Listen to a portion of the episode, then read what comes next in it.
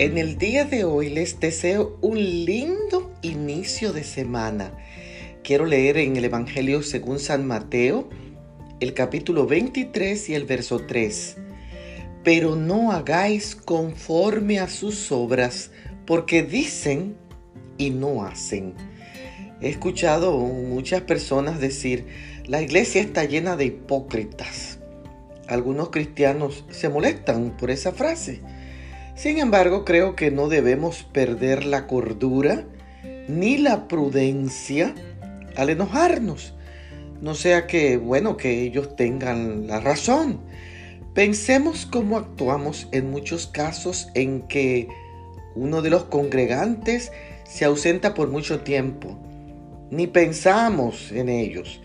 Y a veces hasta decimos, ay, qué bueno que se fue de la iglesia. De repente la persona aparece y le decimos, ay, qué gusto verte tanto tiempo que no te veía, te extrañé. La boca y la vida predica un mensaje diferente.